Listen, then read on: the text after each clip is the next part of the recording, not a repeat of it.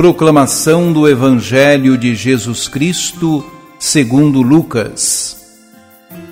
Naquele tempo, o anjo Gabriel foi enviado por Deus a uma cidade da Galiléia, chamada Nazaré, a uma virgem prometida em casamento a um homem chamado José.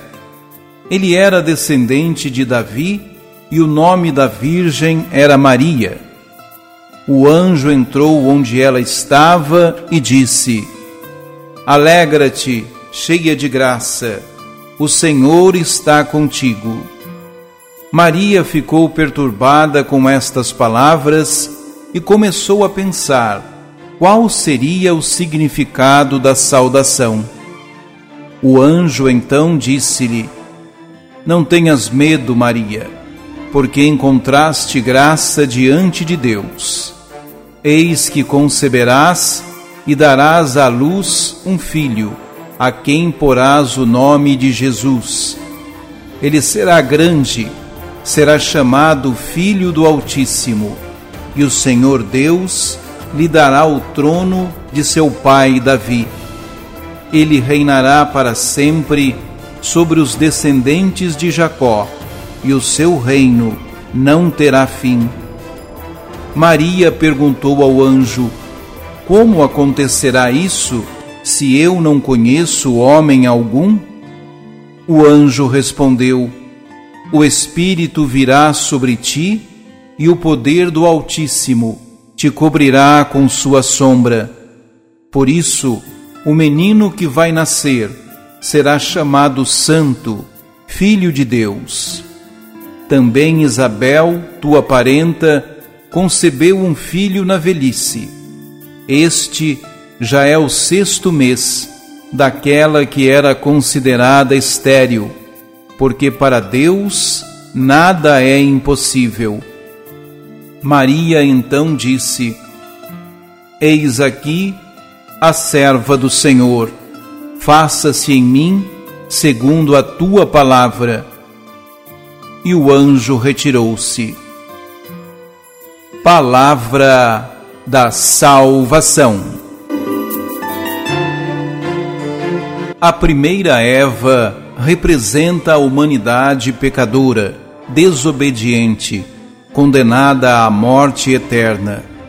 Representa a nossa rebeldia que sofre as consequências naturais da tristeza, da raiva, da angústia, da infelicidade é o retrato da humanidade sempre fustigada pela serpente que representa o mal.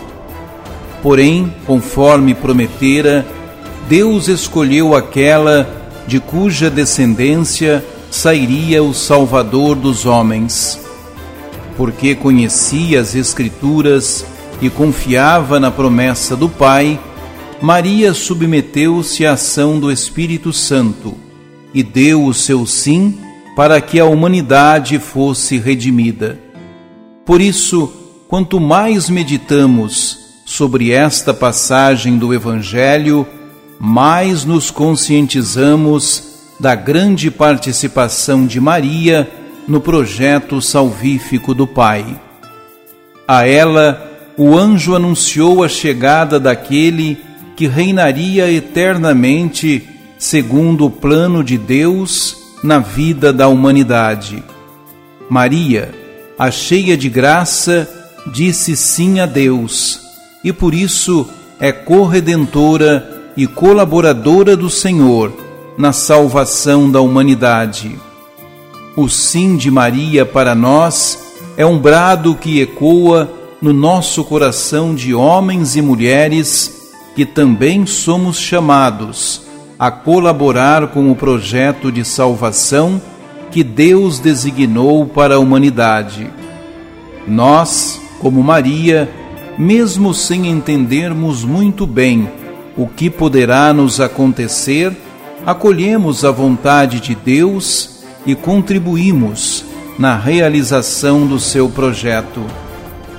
Por isso, as palavras que o anjo dirigiu a Maria naquele tempo são dirigidas hoje também a nós, quando somos convocados a colaborar na edificação do reino de Deus.